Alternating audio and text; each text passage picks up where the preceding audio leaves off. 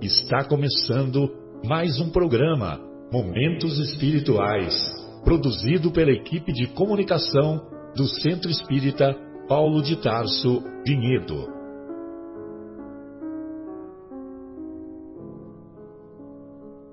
Se guardas contigo o estigma do sofrimento, indagando pela solução dos velhos problemas do ser e da dor, se percebes a nuvem que prenuncia a tormenta e o vórtice traiçoeiro das ondas em que navegas, vem conosco, estudemos a rota de nossa multimilenar romagem no tempo, para sentirmos o calor da flama de nosso próprio espírito a palpitar e morredouro na eternidade, e acendendo o lume da esperança, perceberemos juntos, em exaltação de alegria, que Deus, o Pai de infinita bondade, nos traçou a divina destinação para além das estrelas.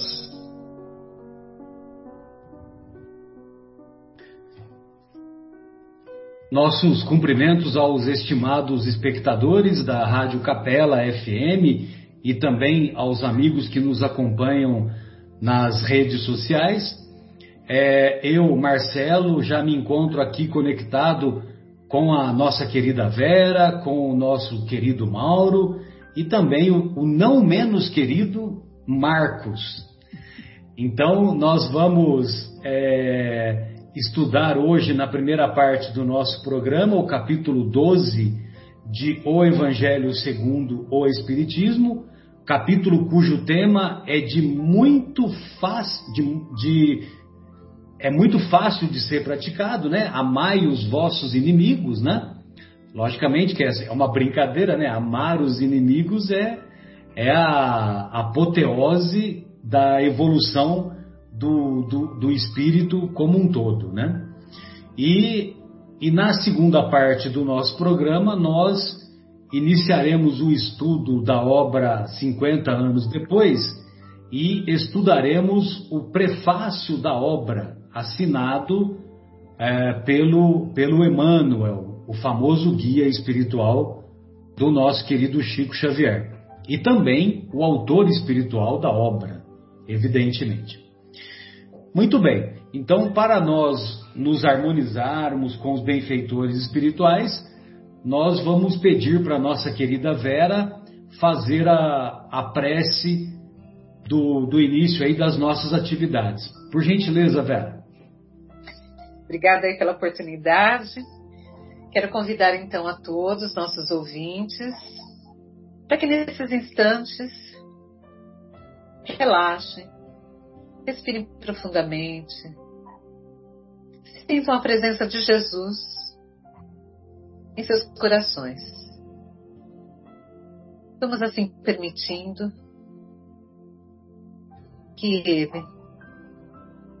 penetre em nosso íntimo com seus ensinamentos, com sua sabedoria, com seu amor e que venha preencher todas as nossas aflições, todas as nossas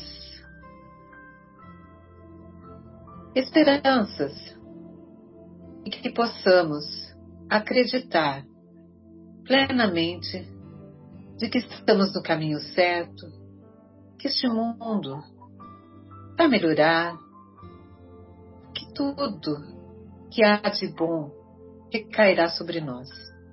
A fé é que nos moverá sempre.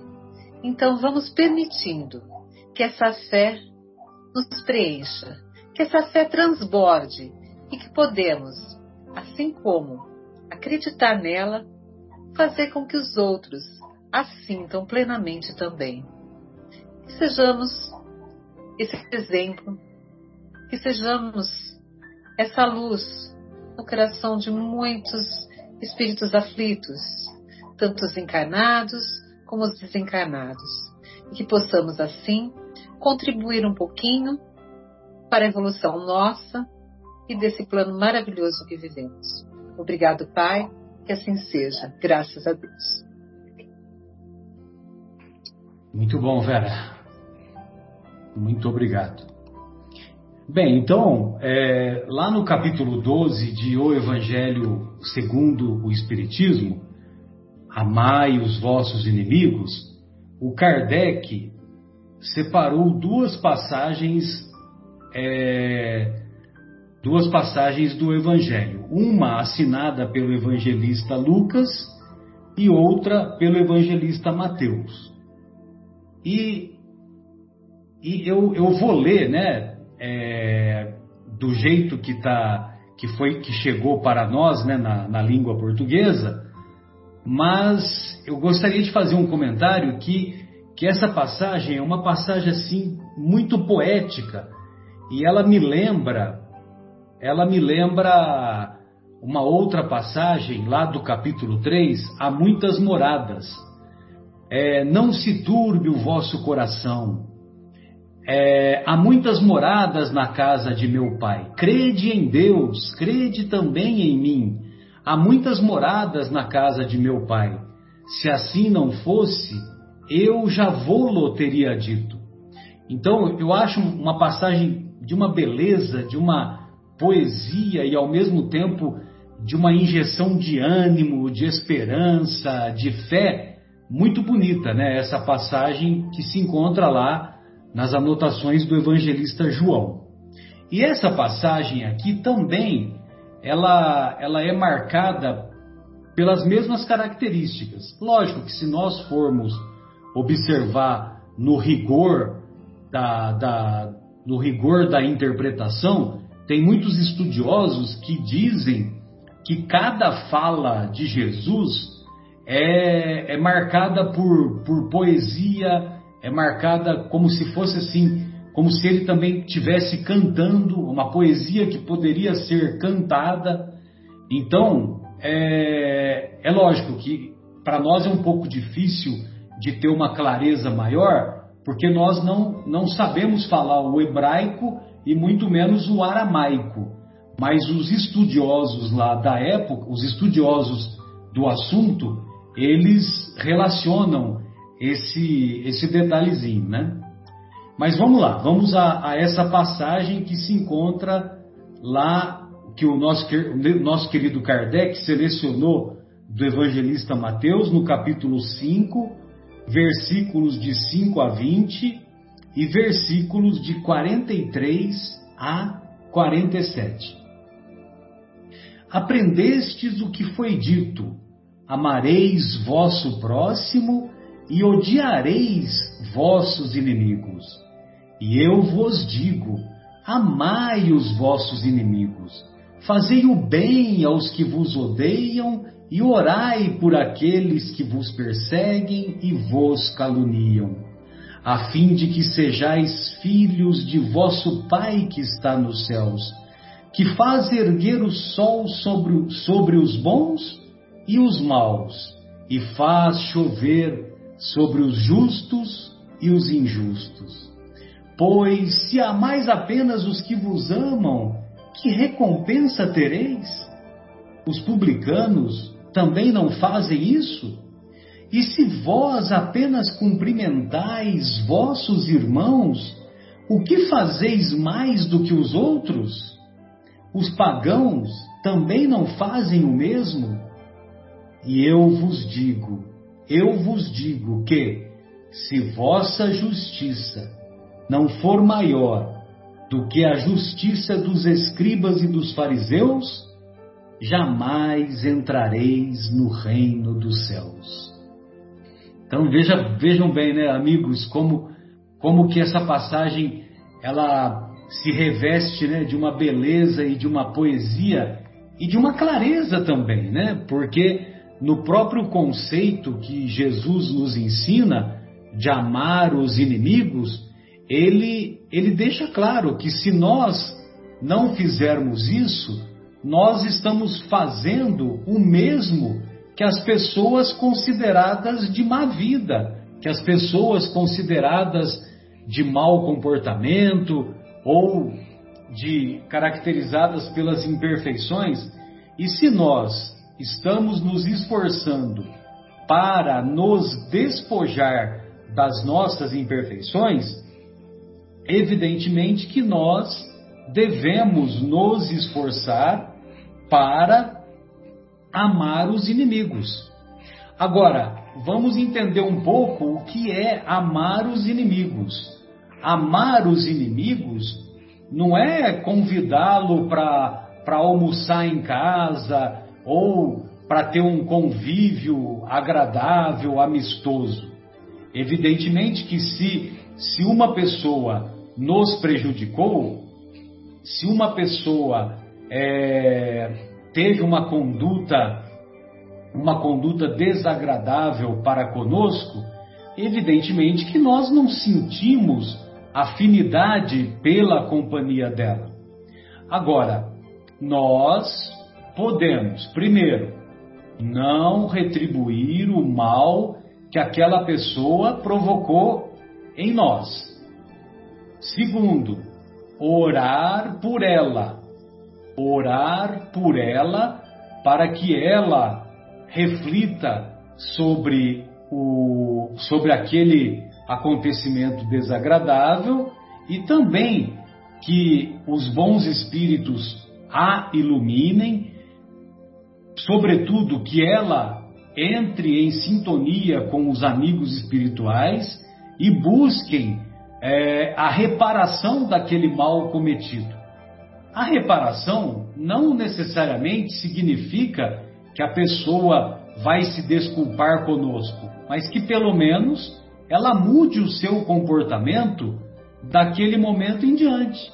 Que ela pelo menos não continue reincidindo nesses, é, nesses comportamentos, vamos dizer assim, infelizes. Então, se nós orarmos por ela e se nós não retribuirmos, nós já estamos dando um passo importante na prática do amor ao inimigo, do amor ao opositor, do amor ao antagonista. E, finalmente, uma outra coisa que, que nós aprendemos, e eu fiquei muito feliz quando eu eu estudei esse capítulo pela primeira vez lá quando eu estava com 19, 20 aninhos, né? E já se passam é, 30, quase 40 anos, né? É, isso aí, já faz tempo, viu, Mauro? então, mas eu fiquei muito feliz porque eu tinha dificuldade de entender esse, essa passagem evangélica e, e, e esse último item é um item também que muito me comove, que é você deixar uma porta aberta à reconciliação. Olha só que bacana. Então, deixar uma porta aberta à reconciliação, evidentemente que não significa que essa pessoa vai se transformar de um momento para outro é, numa, numa pessoa amiga, que vai participar ativamente do nosso convívio diário, que vai, é, que vai uh, se tornar nosso confidente, né? Então, quer dizer, isso tudo é um, é um exagero, é uma interpretação equivocada. Mas, se nós nos esforçarmos para praticar esses três itens, nós estaremos no caminho desse da prática desse amor aos inimigos. Então, primeiro, não retribuir o mal. Segundo, orar por aquela pessoa que teve uma prática infeliz conosco. Terceiro, deixar uma porta aberta à reconciliação. E facilitar a reconciliação também, né? Não adianta nada deixar a porta aberta e, e, e quando a pessoa está tá se aproximando para se reconciliar, a gente vai lá e tranca a porta, né? Então, quer dizer, deixar a porta aberta e facilitar, né? Então, amigos, é, é, é, é isso é mais ou menos aquilo que eu entendo dessa passagem. E, e, e a outra, para finalizar essa minha primeira exposição, é, vale a pena nós nos recordarmos que a, Jesus não veio trazer o ensinamento do amor ao próximo. ele, como eu falei a semana passada, né? Então, Jesus veio mostrar como se ama o próximo. O ensinamento inovador que ele trouxe é esse: é do amor aos inimigos, amor aos opositores, amor aos antagonistas. E o, os discípulos de Jesus compreenderam é, de maneira tão brilhante isso que quando nós estudamos lá o, a obra Paulo e Estevão, todos nos recordamos que quando os discípulos se encontravam lá na igreja do caminho, após a, após a morte do Estevão, e a morte do Estevão foi patrocinada e promovida pelo próprio Paulo, o, eu me lembro que tem um determinado momento que o Emmanuel revela que os, os frequentadores lá da Igreja do Caminho oravam por Paulo, oravam para que Saulo de Tarso parasse com, as, com aquelas perseguições e que Jesus pudesse intervir e interceder na sua caminhada. E olha que as orações foram tão fervorosas que todos sabemos o que aconteceu lá às portas de Damasco. É, ô Mauro, gostaria de ouvi-lo. O que, que, você, é, que, que você separou aí para nós a respeito desse tema e também o, um dos itens é os inimigos desencarnados, não é isso? Isso mesmo. Então, boa tarde, meus queridos. Boa noite, né? Uma alegria mais uma vez estar aqui junto com vocês.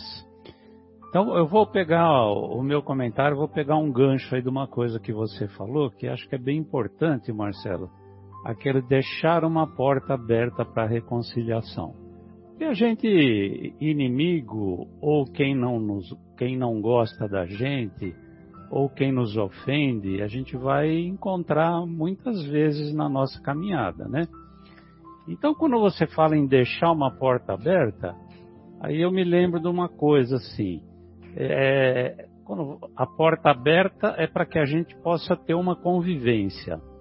Se nós estamos aqui para aprender, o único objetivo da gente estar tá aqui nessa vida encarnado é a gente aprender, a gente como é que a gente aprende? É convivendo com o nosso semelhante. Se, então, se a gente conseguir pôr o amor acima de tudo, nós vamos resolver o problema da convivência. A partir do momento que a gente consiga, que não é fácil, mas que a gente consiga colocar o amor acima de tudo, a gente resolve o problema da convivência. Se a gente está aqui para aprender convivendo com as demais pessoas, então aí me parece que está uma chavezinha importante resolve, amor resolve o problema da convivência. Se a gente passa a conviver bem, a gente vai ter mais oportunidade de se aprimorar espiritualmente. Então esse capítulo acaba mostrando para a gente a importância da gente retribuir o mal com o bem, que é o título que o Kardec dá aí para inicial para esse capítulo. É, então, é, a, a, doutrina espírita expri, ensina para a gente que nós somos criados simples, ignorantes, que a gente não é nem bom nem mal. Cada um possui o livre-arbítrio para conduzir a sua caminhada, seja ela no bem ou seja ela no mal. É, e ainda a gente pode, a gente tem a opção de observar ou infringir as leis divinas. Ou seja, a gente pode se adiantar mais rapidamente ou se atrasar se a gente não segue essa, essas leis divinas. Aí tem uma, uma pergunta lá no Evangelho segundo o Espiritismo, né? já que a gente está falando do bem e do mal, é, na questão 631, o Kardec pergunta para os espíritos, mas os homens têm meio de distinguir o bem do mal? E a resposta é a seguinte: sim, quando crê em Deus e o quer obedecer, ou seja, seguir suas leis. Então Deus concede para a gente a inteligência para que a gente possa distinguir o bem do mal, que caminho que a gente quer seguir. Então a gente pode até concluir que, a, que o mal é a ignorância do bem. E, mas um dia a gente vai perceber a, a importância de praticar o bem o mais rapidamente. Ou seja, a gente precisa deixar de ser ignorante nesse aspecto, né? Ignorante na falta do conhecimento. Se Deus dá inteligência para a gente, a gente tem que usar essa inteligência para poder se aperceber o mais rapidamente possível o caminho que a gente tem que seguir. Então, se a gente pensar que o Evangelho de Jesus já tem mais de dois mil anos, imagine quantas pessoas, talvez até a maioria das pessoas, conheçam os ensinamentos de Jesus, mas quantos praticam? Já que Jesus veio principalmente para ensinar a lei do amor, quantas pessoas praticam a lei do amor? É, aliás, o Evangelho precisa ser mais praticado do que conhecido e as pessoas mais conhecem do que praticam. E por que que a gente não pratica, né? Porque aí, aí nós vamos cair num lugar comum que a gente sempre fala, né? A gente não pratica pelos nossos defeitos principais, que são o orgulho e o egoísmo. E quando a gente fala do bem e do mal, o orgulho e o egoísmo, ele vem agravado por um sentimento que a gente ainda tem arraigado, né? Que é o espírito vingativo. A gente ainda tem eh, esse espírito de tomei um tapa, vou ter que revidar o tapa, né? Isso ainda é uma coisa que está arraigado na gente, na maior parte das pessoas, pelo menos. E, então, quando a gente é, quando a gente pratica o bem, a gente elimina esse desejo da vingança. Então, quando a gente fala de é, retribuir o mal com o bem, é mais ou menos o sinônimo de, de a gente falar que a gente deve perdoar, perdoar do fundo do coração, né? E o que, que a gente ganha com isso? Quando a gente é, tem o pensamento no mal, a gente tem como se fosse uma nuvem negra assim sobre a nossa consciência. E essa nuvem negra, além de nos prejudicar de várias formas, ela nos faz infeliz. Porque eu acho que todo mundo que tem o mal arraigado na sua consciência não tem tranquilidade, não tem alegria, não tem felicidade. Está sempre com aquela vibração negativa em volta dele, e isso isso, isso traz um mal-estar, isso traz infelicidade, isso traz tristeza no coração. Então, eu acho que a, a pessoa que pratica o mal não tem possibilidade de ser feliz. A gente pode até ver, é, vou dar um exemplo meio chulo, mas que, que serve para a gente vislumbrar, né? A gente vê que esse pessoal que está vinculado ao mal, principalmente ligado ao tráfico, quando a gente vê alguma reportagem na televisão, a gente vê que esses caras são, são pobres, são infelizes. A gente nunca vê um, um semblante de alegria nessas pessoas que estão envolvidas com o mal, porque o próprio mal é, é a tristeza. Então, é, e o destino que está reservado para esses nossos irmãos envolvidos com o tráfico é, são os famosos três Cs, né? Ou é cadeia, cemitério e cadeira de rodas, né? Ou cadeira de rodas, né? Então ele já, é, ele já, acho que no, no íntimo deles ele já tem essa expectativa, né? É a mesma coisa quando a gente é, odeia um inimigo, quando a gente tem uma pessoa que esteja próximo ou não tão próximo da gente, a gente pode até ver, é, isso é uma coisa que eu, que eu há pouco tempo presenciei uma pessoa me contando, né? Que uma pessoa é, fez determinada coisa que ele julgou errado e que foi um mal, e essa pessoa sabia que tinha feito essa coisa errada. Então, quando ele encontrava com a pessoa, é, aqui, aqui em Vinhedo é muito fácil a gente encontrar as pessoas na rua, né? A pessoa mudava de calçada, porque ele no seu íntimo ele sabia que ele tinha feito alguma coisa errada. Então ele ficava infeliz por isso, tanto que quando ele via aquela pessoa, ele mudava de calçada. Não era o Não, mas lá, lá, em São José do Rio Pardo também era assim, lá em, em Areado, em Alfenas, né, Marcos? Também era assim, é verdade, bem lembrado. Então a pessoa que faz a coisa errada, ela sabe que ela fez errado e ela fica infeliz com isso. Não é o prejuízo. que nós nos esforcemos é. para que não sejamos nós que tenhamos que trocar então, e atravessar a rua, né? Por isso Jesus fala que a gente deve amar ao próximo como a nós mesmos. É, é, você até falou uma coisa importante, é evidente que o amor que Jesus está falando é, não é não é a gente convidar o cara para vir na nossa casa, para jantar conosco, para passar um fim de semana com a gente. É um amor diferente, né? Tanto que eu fiz até uma anotação aqui que eu peguei. É, aliás, o próprio Kardec fala isso, né? Que para o incrédulo pode parecer uma coisa absurda, né? A gente falar em, em amar ao próximo. Só que esse amar ao próximo é, não é aquele amor fraterno como a gente tem para a esposa, para um filho, para um irmão, né? Mas é, é, é, é uma coisa que não seria natural. Mas, entretanto, a gente não deve ter ódio no coração, não deve ter rancor, não deve ter vingança. A gente não deve opor obstáculo à reconciliação, como você mesmo falou, né, Marcelo? A gente deve estender a mão para essa pessoa no caso de necessidade. E sempre como é, inúmeras passagens no, no Evangelho fala, que a gente não pode pagar o mal é, humilhando a pessoa. Ou, melhor, a gente não deve pagar o mal com o bem de uma forma de humilhar essa pessoa. E aí me vem uma pergunta assim: será que o inimigo é uma criatura que é perniciosa na nossa vida?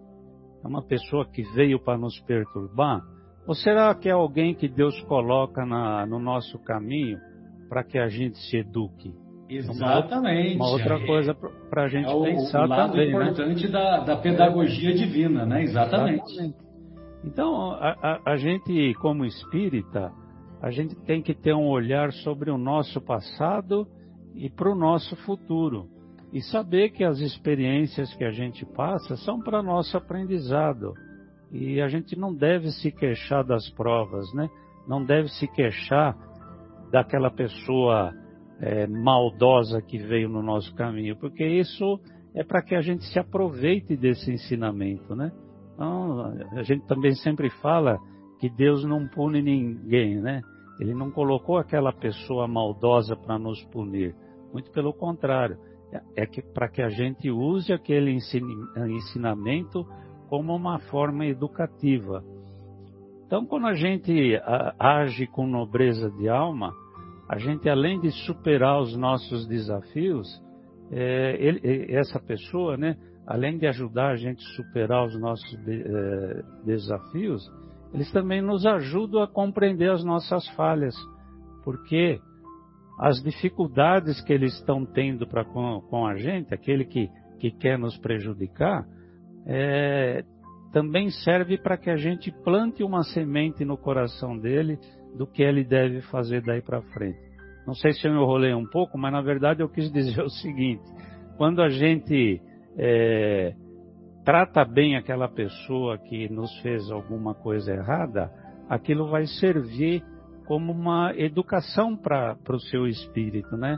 Ele vai perceber que ele, ele tem que aprender com aquilo que aconteceu. E aí, quando a gente está tá falando assim da, que a gente como espírita tem uma tem que ter um olhar para o passado e um olhar para o futuro, a gente começa a falar sobre os inimigos desencarnados.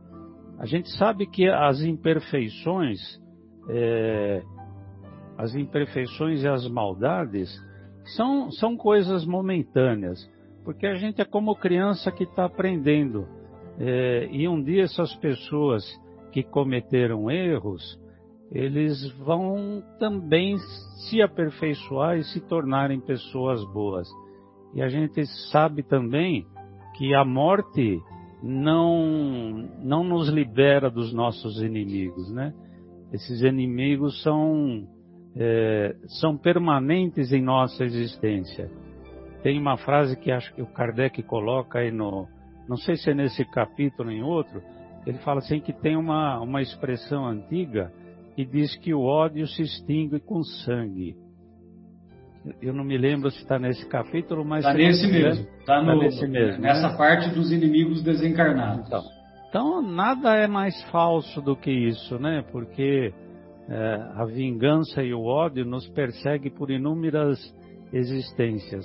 É como uma roda gigante, né? Ela passa e volta, ela passa e volta, ela passa. Inclusive os hindus chamam de a roda do karma, né? Então, enquanto a gente ficar pensando, eu me vingo, ele se vinga, eu me vingo, ele se vinga, eu me vingo, ele se vinga, nós vamos, por várias encarnações, mantendo esse inimigo. Isso é o que a gente chama de obsessão. Então, é, é, é bastante comum a gente achar que, que o nosso obsessor é um inimigo para nos prejudicar. Mas a gente deve entender que em algum momento da nossa existência, a gente contraiu alguma dívida com esse inimigo nosso. E a gente tem que sanar isso o mais rápido possível. E como é que a gente sana isso o mais rapidamente possível, né? Jesus deu a receita, né? É o perdão. O perdão tem que ser o pagamento dessa dívida. Tanto que ele fala que, lá, tá, eu até anotei aqui também, que está lá em Mateus capítulo, é, é, capítulo 5, versículo 25, que a gente deve se reconciliar com o nosso amigo, é, com o nosso inimigo, enquanto a gente está no mesmo caminho. Está bem, bem para aquilo que o Marcelo falou, né? A gente tem que deixar aberto essa porta para a reconciliação. E a gente tem que fazer isso o mais rápido possível, né? Se não existe é, homens maus, se não existissem homens maus, também não existiriam espíritos maus, né? Então, o homem é o que está encarnado. Então, a gente tem que aproveitar enquanto a gente está encarnado para que não exista aquele espírito mal lá para frente. É, é, bem o que Jesus falou. Eu, eu trouxe uma anotação aqui, meia rápida, para não me alongar muito. Eu não vou ler tudo, é, é, uma, é, uma, é uma fala de Bezerra de Menezes que está no, no livro Brilhe Vossa Luz. Então eu, eu vou, vou tentar ler só as partes mais importantes, apesar que tudo é importante, né? Mas só para não alongar. Ele fala assim: na didática de Deus, o mal não é recebido com a ênfase que caracteriza muita gente aqui na Terra quando se propõe a combatê-lo. O que ele está dizendo? Que Deus enxerga o mal de uma forma diferente. Por isso, a condenação não entra em linha de conta nas manifestações da misericórdia divina. A lei de Deus determina, em qualquer parte, que o mal seja destruído eh, não pela violência, mas pela força pacífica e edificante do bem. Aí ele tem algumas frases, ele diz assim: O Senhor corrige a ignorância com a instrução, o ódio com o amor, o desequilíbrio com o reajuste, a dor com o sedativo, a doença com o remédio, a sombra com a luz, o fogo com a água, a ofensa com o perdão e o desânimo com a esperança, e a maldição com a bênção. Somente nós, as criaturas humanas, por vezes, acreditamos que um golpe seja capaz de sanar outro golpe. Simples ilusão. O mal não suprime o mal. Em razão disso, Jesus nos recomenda amar os inimigos e nos adverte de que a única energia suscetível de remover o mal e extingui-lo é e sempre será a força suprema do bem. É o que diz o Dr. Bezerra de Menezes. Então aí eu, eu, eu encerro minha partezinha. Maravilha. Muito obrigado. Ô Vera, é, na obra Sinal Verde, a respeito de como nos devemos conduzir perante os antagonistas, olha só o que o nosso querido André Luiz fala. Respeitemos o inimigo, porque é possível seja ele portador de verdades que ainda desconhecemos, até mesmo em relação a nós. Então é a pedagogia divina, né, que o que o Mauro bem lembrou, porque os nossos amigos, por muito nos amarem, eles não veem defeitos em nós. Ou se eles os enxergam, eles não, não tocam o dedo na ferida. Agora, os nossos amigos, os nossos inimigos, os nossos adversários, antagonistas, opositores, né? Então, eles não estão nem aí conosco, eles querem colocar o dedo na ferida, né?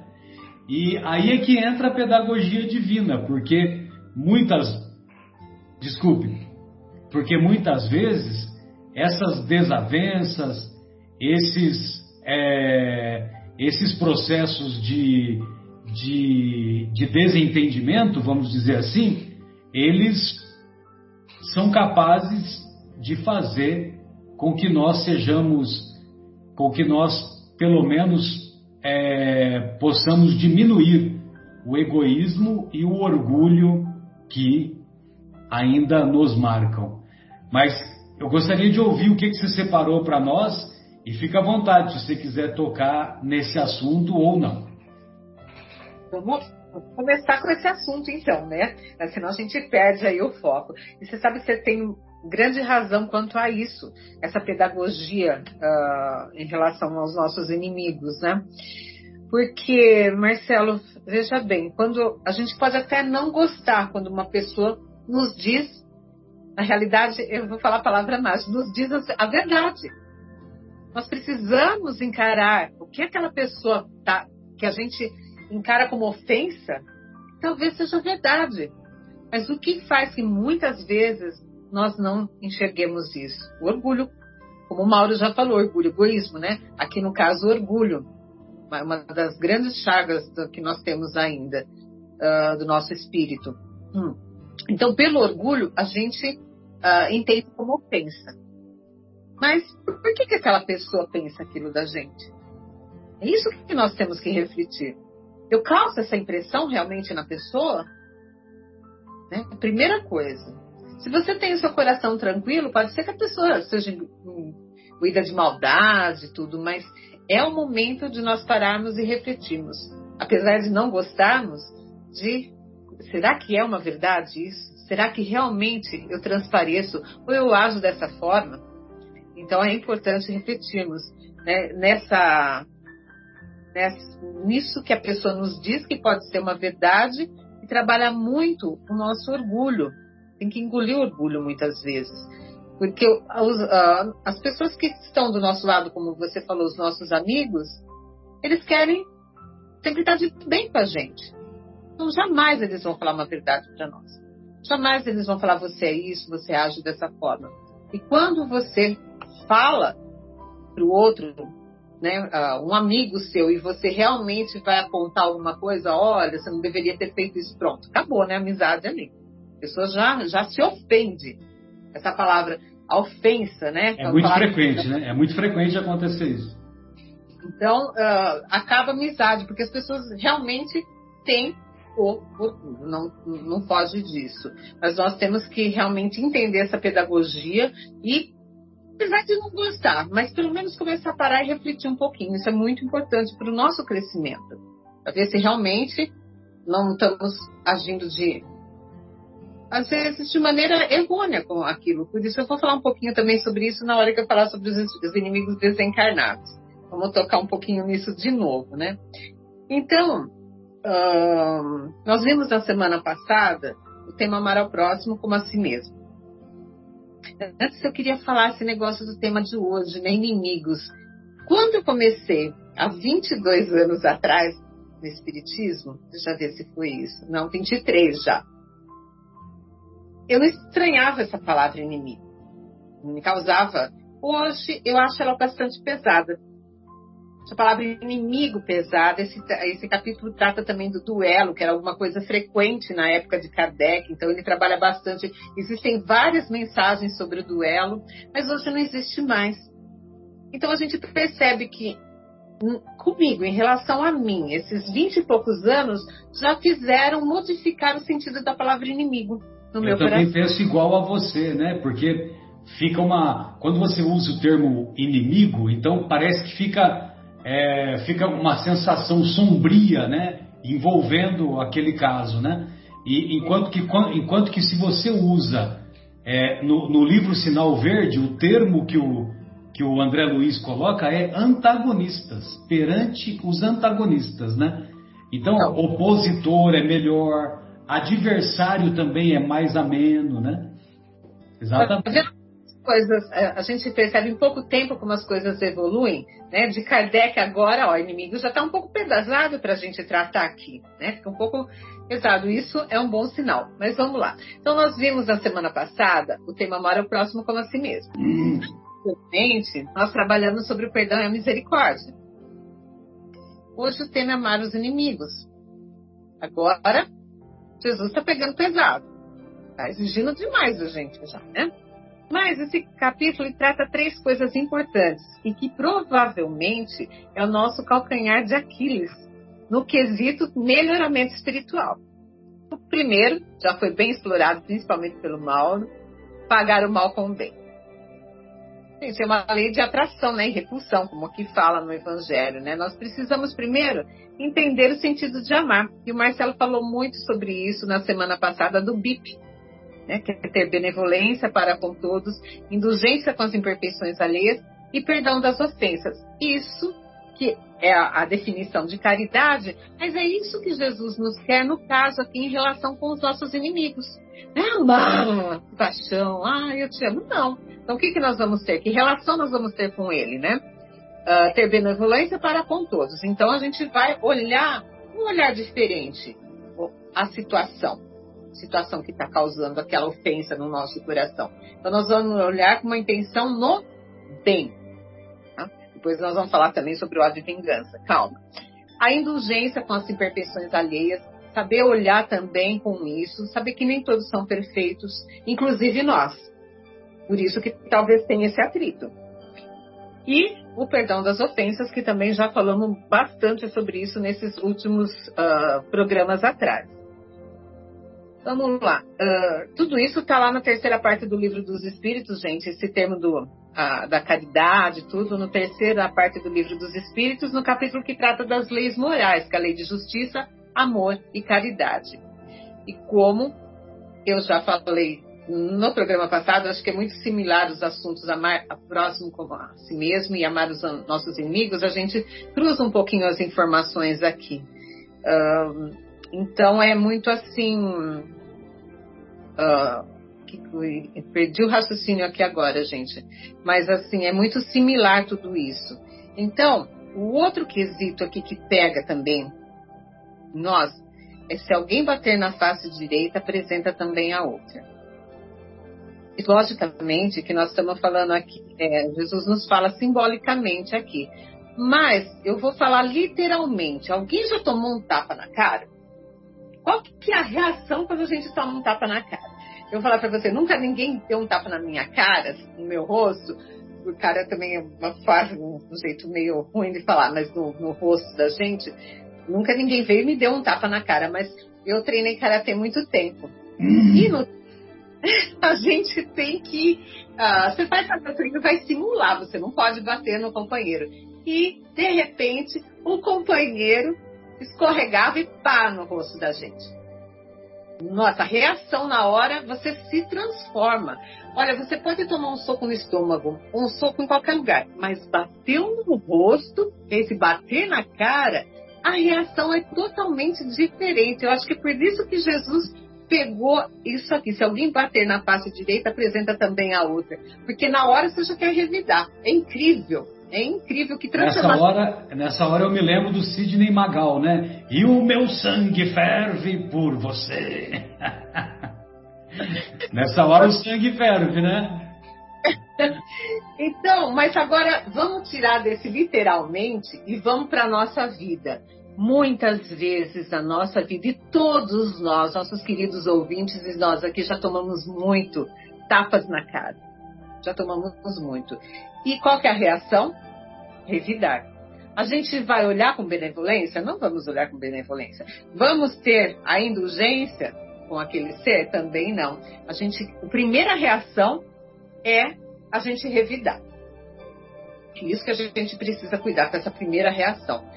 Então, a doutrina espírita, as religiões em geral, elas vêm trabalhando isso, que a gente não deve, tem que, ah, vamos respirar primeiro, vamos pensar, não revide. E como Jesus vem, não dê também a outra face.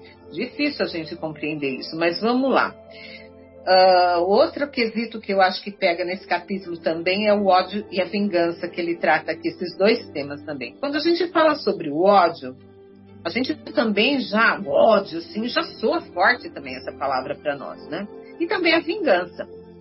Mas no fundo do coração, dependendo da circunstância, esse ódio se manifesta, ou uma mágoa tão grande, às vezes não chega a ser o ódio. Vamos amenizar um pouquinho. Uma mágoa grande que faz com que nós não desejemos coisas muito boas para aqueles que nos fez esse ato, para aquele que nos ofende. E a vingança? Nós temos sempre aquele sorrisinho no cantinho da boca quando acontece alguma coisa ruim com aquele que nos ofendeu. Só que a gente já vai apelar, a gente fala, aí a justiça divina, é a justiça divina, porque me ofendeu, né? Olha aí. Ou a gente fala assim, a justiça tarda, mas não falha. Então, isso aí é uma expressão de vingança. Como se Deus só estivesse do nosso lado, né? Não está do lado do outro, né?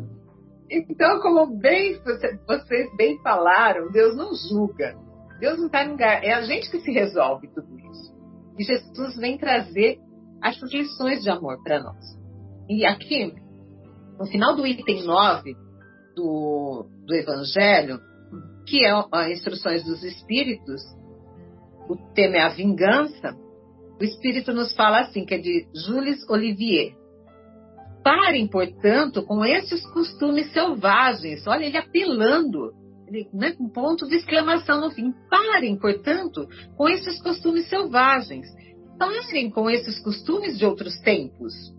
Todo espírita que hoje pretender ainda ter o direito de se vingar será indigno de figurar por mais tempo entre aqueles que tomaram por lema: fora da caridade não há salvação.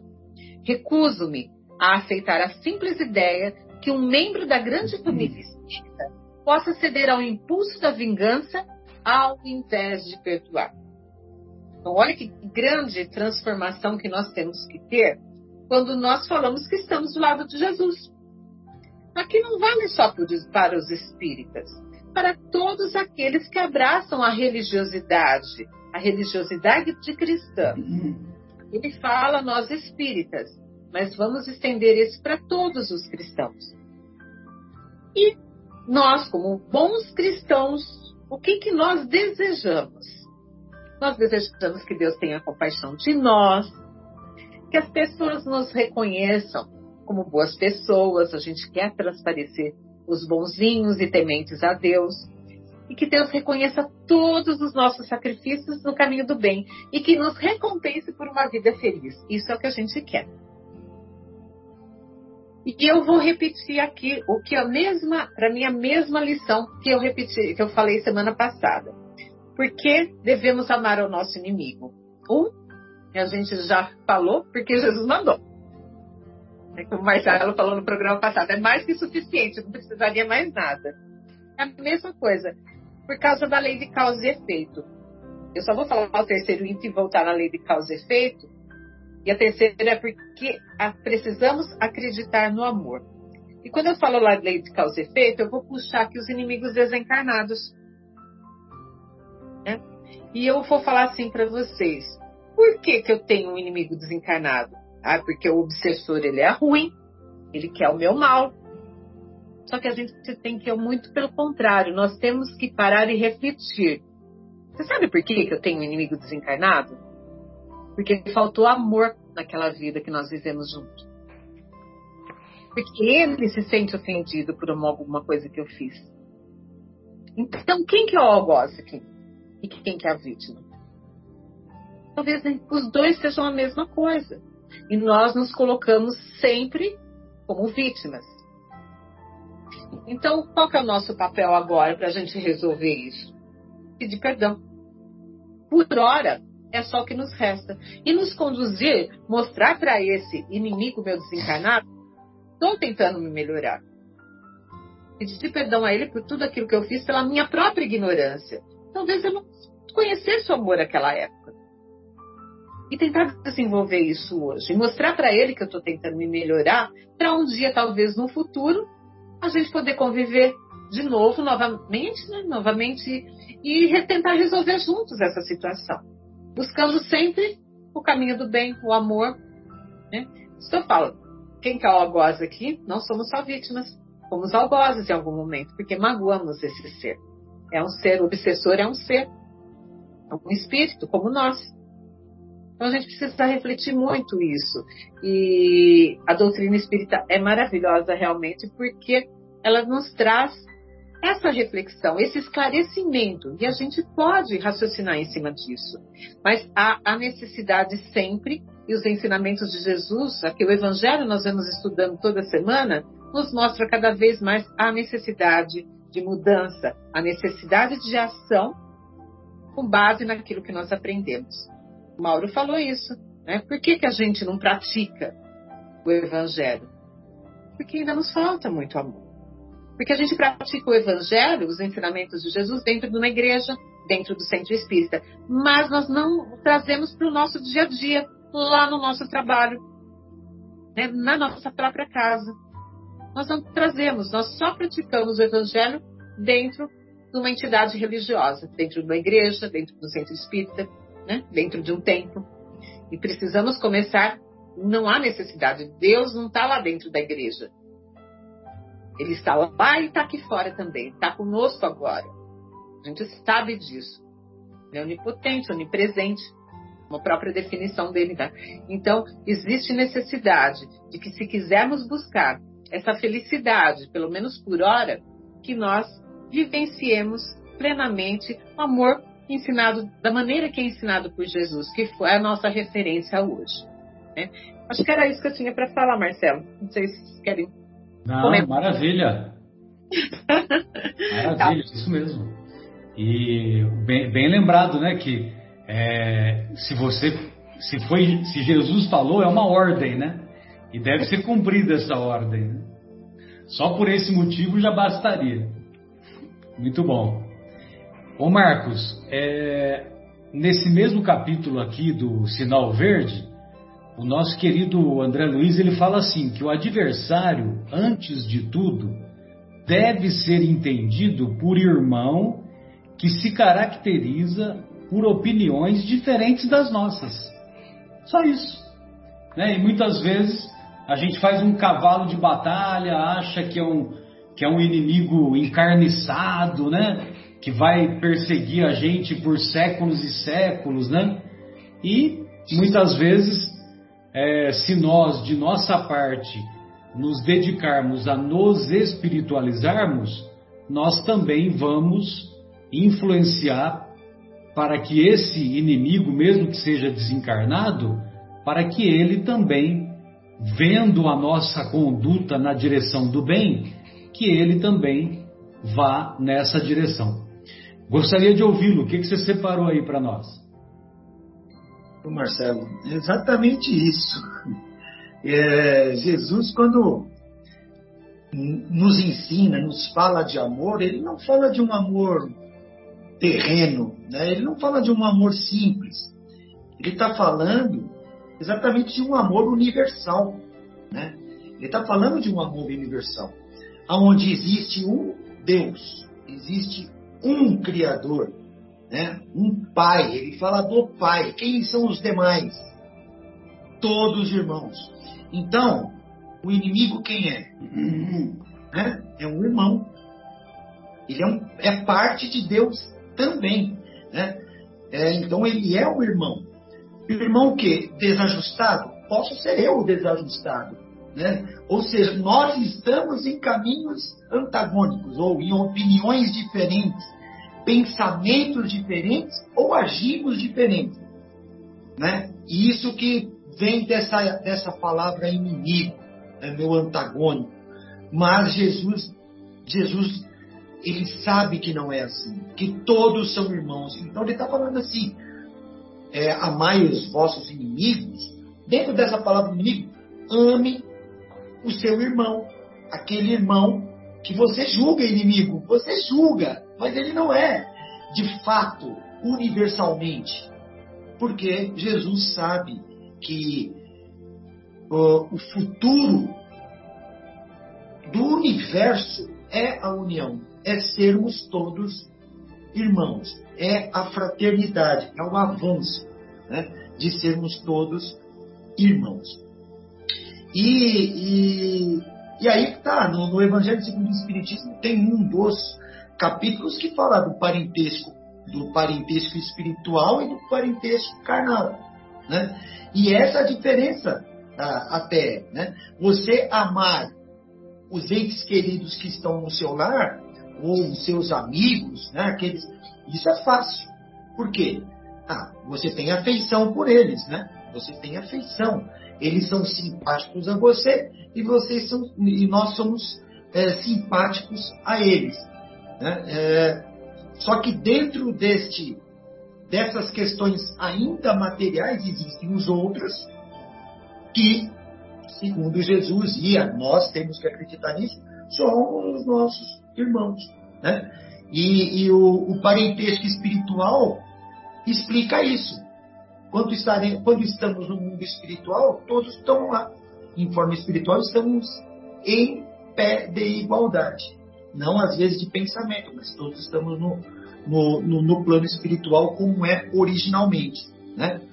É, aí está no Evangelho segundo o Espiritismo aqui também que amar o próximo é sinônimo de caridade. Né? Amar o inimigo, ou amar aquele antagônico, não vamos nem falar inimigo, né? o irmão antagônico. Né? é a máxima aplicação da caridade. Então, verdade, você quebrar a barreira do orgulho, quebrar essa barreira forte de, de, de, não, se, de, de não querer se vingar, ou de, desculpa, essa barreira forte de querer se vingar, e você quebrar isso, isso você está praticando o máximo de uma caridade, né? de você ir ao encontro do irmão para o perdão seja ele de encontro a nós, seja nós de encontro a eles. Né? Alguém ir de encontro a alguém estará aplicando o máximo da caridade. Né? E é claro, o amar não é ter afeição, né? afeição, assim como nós falamos, convidar, é porque até está aqui no Evangelho segundo o Espiritismo, nosso coração bate até mais forte quando vemos o antagônico, né?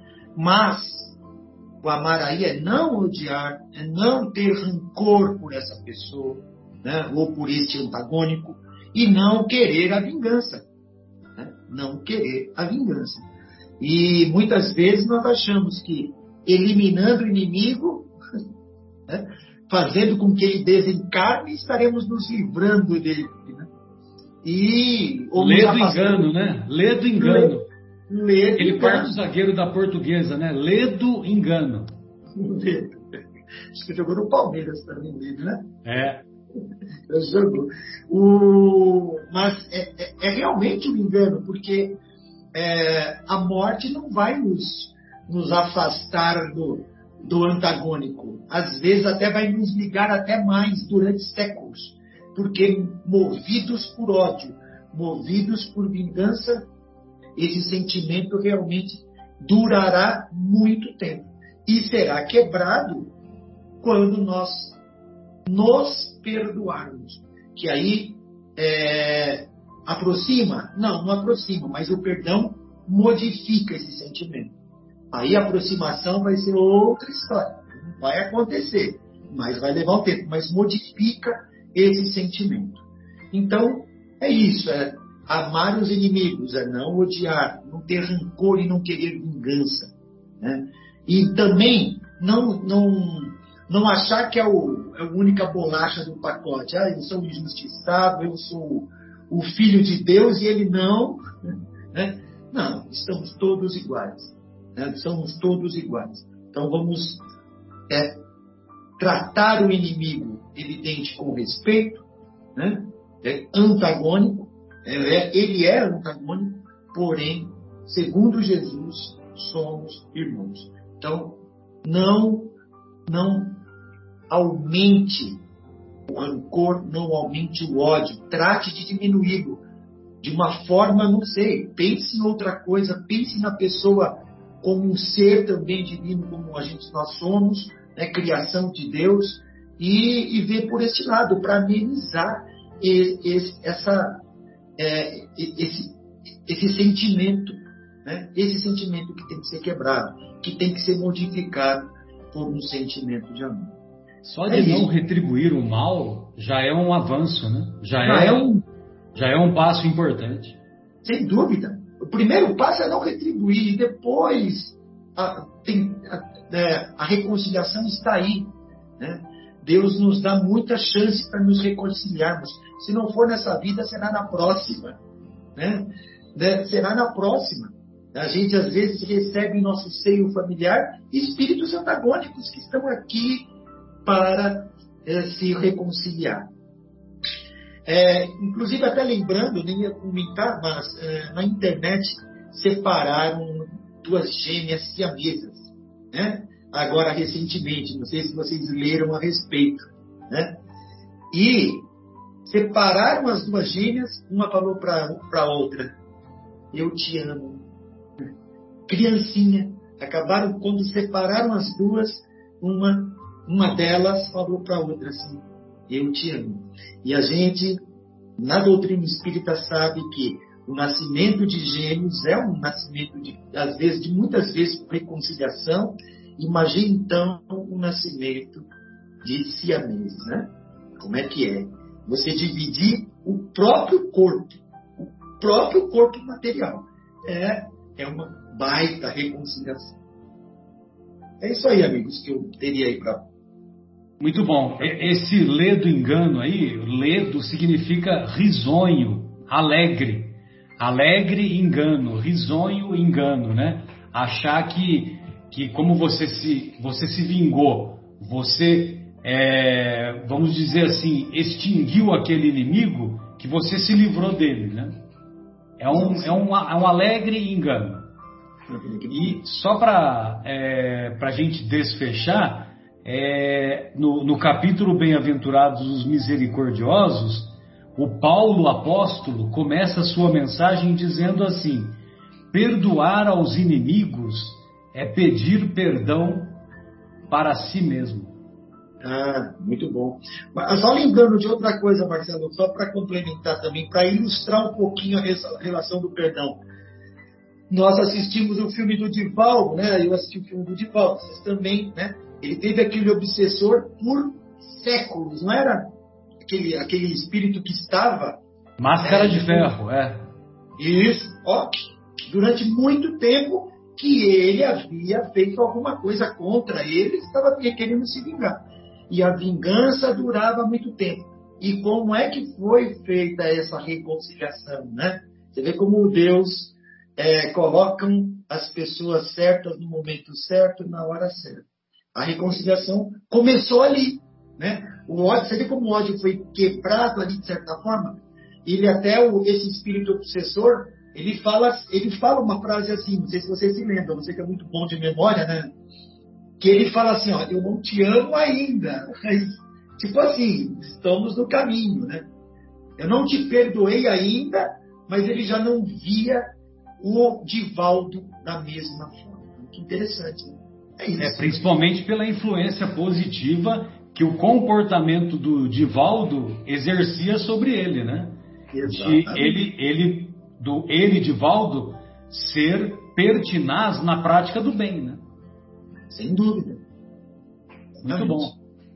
É, para quem não assistiu o filme, é, vale a pena é, o desfecho dessa história é que é que o espírito obsessor ele se rende ao Divaldo quando ele, quando ele, o, quando o Divaldo é, recebe na mansão do caminho, mesmo sem ter vaga, uma criança que foi deixada lá às portas da mansão, né? É um recém-nascido. E esse recém-nascido, o, o, o, obsessor do Divaldo, né, o tal do Máscara de Ferro, é, diz para o Divaldo que esse recém-nascido havia sido a mãe desse espírito em uma encarnação anterior. Vocês se lembram, né? Imagino eu. É, é exatamente. Vera, gostaria de fazer mais algum comentário? Mauro?